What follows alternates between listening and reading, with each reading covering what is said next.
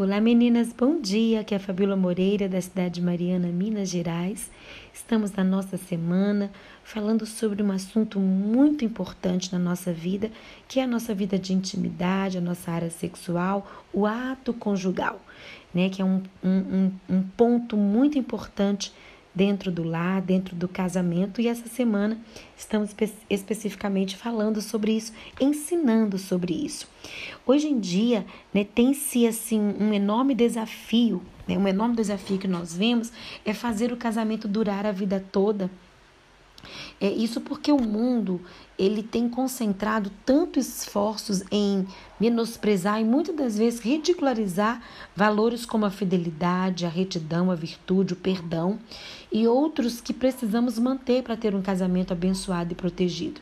É preciso adotar é, alguns hábitos importantíssimos, né? Se nós quisermos ter um casamento em um patamar espiritual elevado, blindado contra as forças do mal. E nesse devocional de hoje eu quero é, falar cinco hábitos, é cinco não, eu quero falar sobre seis hábitos importantes é, para um casamento assim abençoado. Primeiro hábito, orar com o cônjuge orar ajoelhados ou de mão dadas, né? As forças do mal sempre trabalharão a mil para destruir o que há de melhor e mais digno. Mas em nossa época, elas parecem ter assim ter se intensificado. Nunca na história foram presenciadas coisas tão chocantes e, e assim bizarras como nós temos vistos em nossa época, muitas delas afetam direta ou indiretamente os relacionamentos. E com, com essa era da tecnologia, então nem se fala. Como pessoas né, mortais, somos débeis e incapazes de lutar sozinhos contra tantas influências ruins. Além das influências externas, nós temos que lidar com os nossos desafios pessoais, emocionais, financeiros que podem destruir facilmente um casamento, caso não tomemos providências urgentes contra isso. A oração Querida, eu quero te ensinar uma coisa. A oração é uma ferramenta poderosa de proteção, porque estamos conversando diante, né, diretamente com Deus. Deus, o Todo-Poderoso, Criador de todas as coisas, aquele que ama o casamento, que fez o primeiro casamento, que foi o casamento de Adão e Eva, aquele que está completamente ciente dos nossos desafios. Portanto, Caso ainda você não, não tenha feito essa oração, adote esse hábito de orar todos os dias com seu marido, né? Ou se tem algum homem que ouve, que eu sei que homens recebem esse devocional, orar com sua mulher pela manhã ou antes de dormir, ajoelhados à beira da cama de mãos dadas. Peça a Deus que proteja o casamento de vocês, que os ajude a não cair em tentação, a tratar um ao outro com respeito e a reconhecer e admirar os pontos fortes um do outro. Talvez você pode dizer: "Poxa, mas o meu marido não é cristão, ele não gosta de orar", então que você assuma a responsabilidade né, de orar pelo seu cônjuge. Quando ele estiver dormindo, ore por ele.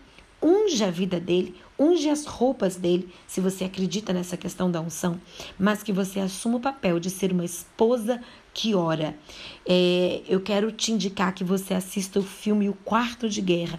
Aprenda a fazer aquela oração de guerra, que você vai ver como vai fazer toda uma diferença na sua vida. Adote alguns hábitos desse filme que são muito interessantes.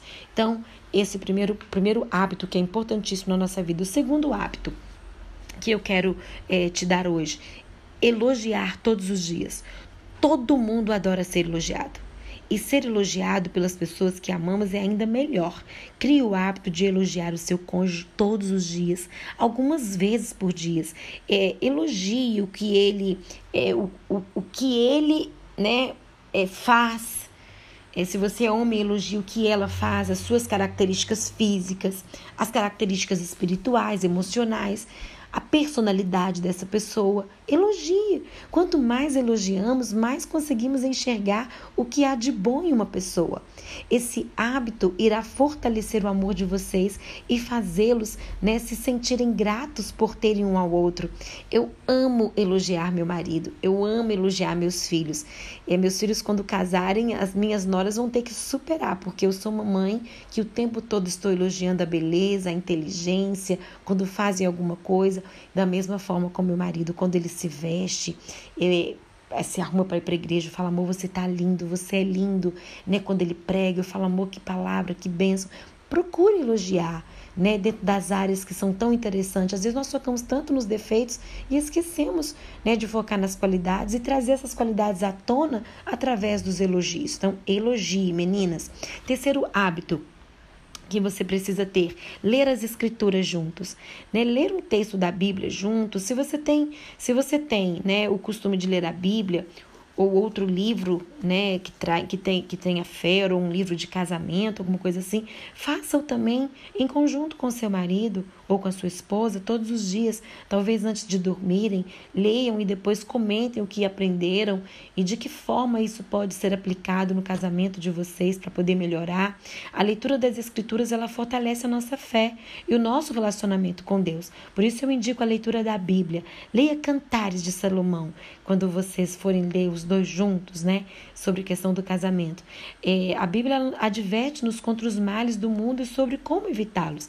Também nos ajuda a ver o nosso cônjuge com outros olhos, né, com os olhos bondosos e empáticos em nosso relacionamento com uma perspectiva eterna. Então, assim, procure ler, procure dar um versículo para ele ler. Talvez o seu marido ainda não é convertido ou não gosta de ler, mas que você escreva um versículo, dê para ele, ou escreva quatro, peça para ele tirar um. Tem muitas caixinhas de promessa.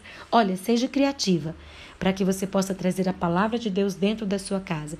Talvez você não consiga fazer isso junto com seu cônjuge, mas você pode fazer isso em determinado momento da sua vida, na hora do almoço, do jantar, no café da manhã ou quando vão dormir. Faça uma caixinha de promessas com versículos, peça para seu cônjuge tirar, os filhos tirar. Traga a palavra de Deus para dentro do seu lar.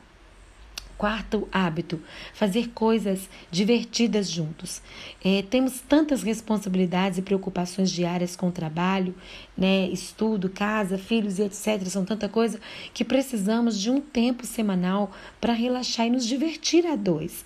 É, um, é muito importante né, que os pais e filhos façam pelo menos uma atividade divertida toda semana, mas o casal também precisa de um momento semanal de descontração só para os dois. Você precisa, mulher, construir esse momento, é, é, organizar esse momento um filme, um passeio, se ele anda de bicicleta, vai com ele, se ele faz caminhada, fazer alguma coisa só vocês dois juntos. Se tem vovó, vovô, titia, pede ajuda para ficar com as crianças, vocês precisam ter esse momento a, a sós. Se não houver esse momento de diversão com o cônjuge, o marido ou a mulher vai querer relaxar com os amigos, né? E o casamento vai passar a significar um aborrecimento para o cônjuge, enquanto os amigos serão um meio de quê? De, de desestressar e de alegria. E isso tem que ser com quem? Com o cônjuge. Eu tenho o prazer de passear com meu marido, de estar com ele. Não que eu não tenha meus, minhas amigas, não que a gente não tenha as pessoas que a gente gosta de passear com eles. Mas muito mais do que com essas pessoas, nós precisamos estar com o nosso cônjuge. Então vamos ser criativas nisso também. O quinto hábito, criar um clima bem-humorado dentro de casa. É, talvez esse, esse seja inicialmente o maior desafio para todas nós, né? Ainda mais nós mulheres dentro de casa, nos tantos afazeres que nós temos, a gente acaba estressando com tantas coisas, né? Mas vale a pena, né? Vale a pena todo o esforço para você criar um clima é, bem-humorado. Eu sempre gosto de dizer que nós mulheres, nós somos o perfume da casa. Olha, quando eu namorava com meu, meu esposo, a minha falecida sogra, Dona Cecília, e assim, ela tinha características admiráveis, são coisas que eu observei na vida dela. Ela tinha o dom assim de, de desestressar o ambiente, ela tinha é, é, esse tinha um ótimo humor, né, diante de algumas situações.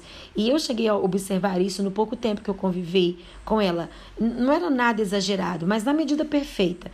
Mas quando o clima, eu percebia nas poucas vezes que eu tive com ela, principalmente num tempo que ela ficou comigo na minha casa em Rondônia, quando o clima esquentava, seja devido a uma reação de alguém ou algo ruim que acontecia, ela entrava em cena e magicamente a minha sogra fazia a tensão diminuir.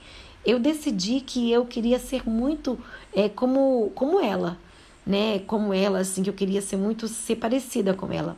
E tem sido um enorme desafio para mim, principalmente com três meninos em casa né? Três filhos, na verdade quatro, né? Com meu marido, quatro homens em casa. Eu sou a única mulher. E eu mesma, às vezes, eu me estresso com facilidade devido às tantas responsabilidades que eu tenho.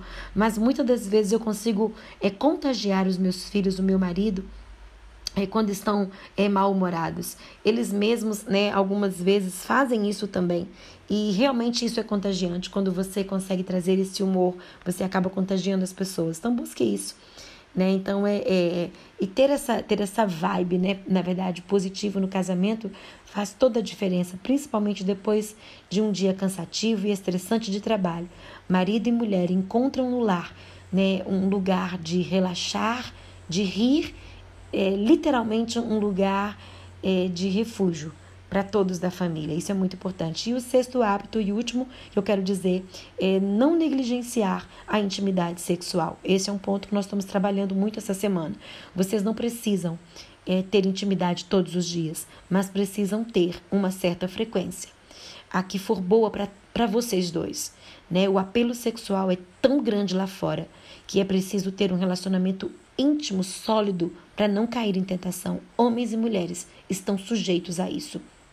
E muitas mulheres estão caindo nessa tentação. Então vamos tomar cuidado. Claro que você não deve ser escravo das necessidades fisiológicas do seu cônjuge. Não é isso que eu tenho ensinado nesses dias. Por favor, entenda.